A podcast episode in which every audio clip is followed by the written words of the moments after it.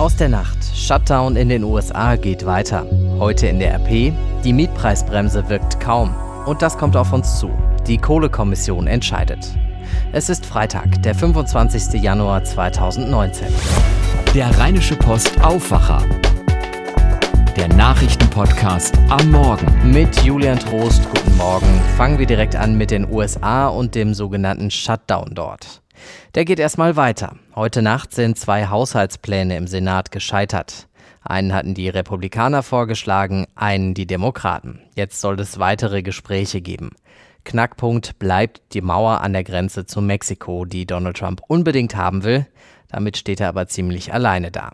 Und so werden rund 800.000 Angestellte von Bundesbehörden zum zweiten Mal heute keinen Gehaltscheck bekommen.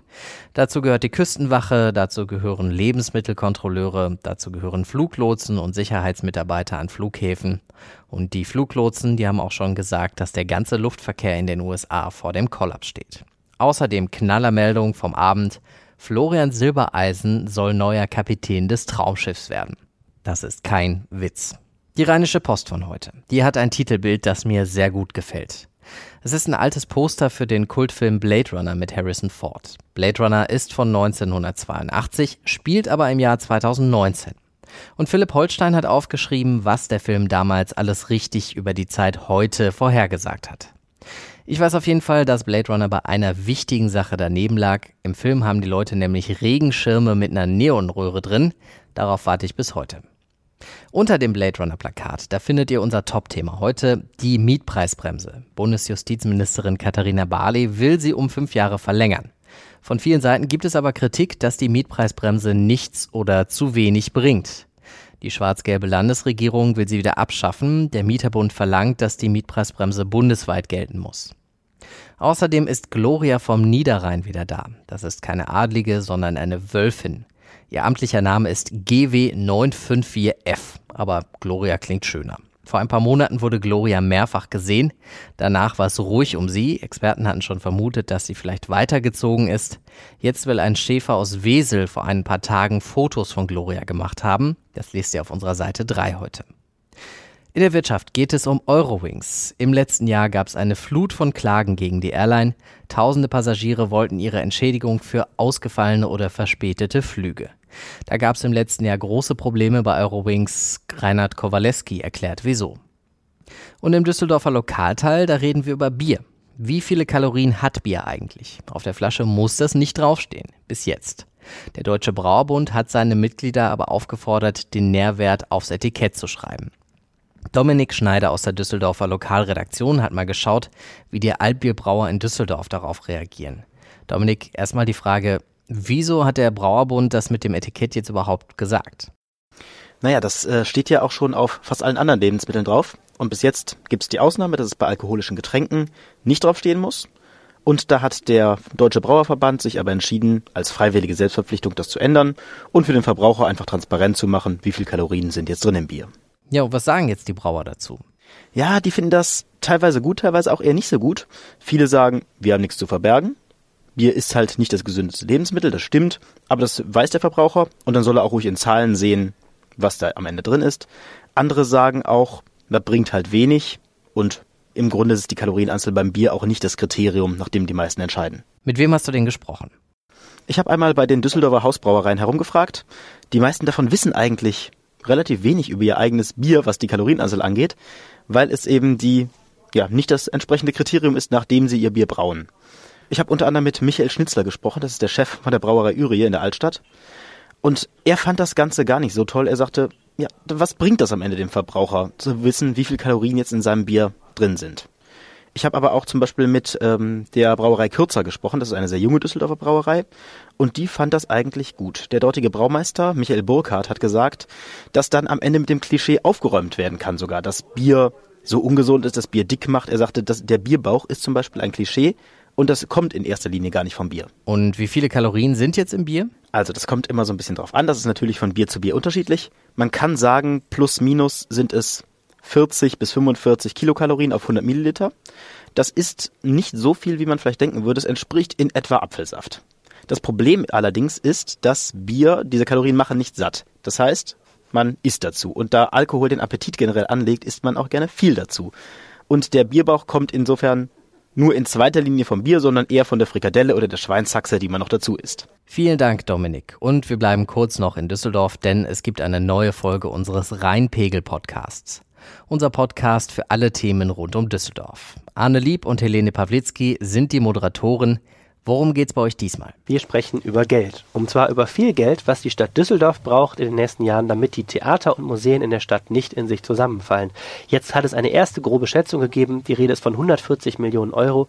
Und wir erzählen mal, wofür das Geld vielleicht verwendet wird und wie dabei sogar eine neue Oper rauskommen könnte. Außerdem erklären wir, wie die Stadt ihrem Müllproblem Herr werden will und wie genau die Feuerwehr vorgeht, wenn sie Menschen rettet, die auf zugefrorenen Seen durchs Eis gebrochen sind. Vielen Dank an Arne und Helene. Schauen wir auf den Freitag. Da passiert nämlich einiges. Zum Beispiel soll es eine Antwort geben auf die Frage, wann steigt Deutschland aus der Kohle aus? Seit Monaten berät dazu die Kohlekommission der Bundesregierung. Heute läuft die letzte und entscheidende Sitzung.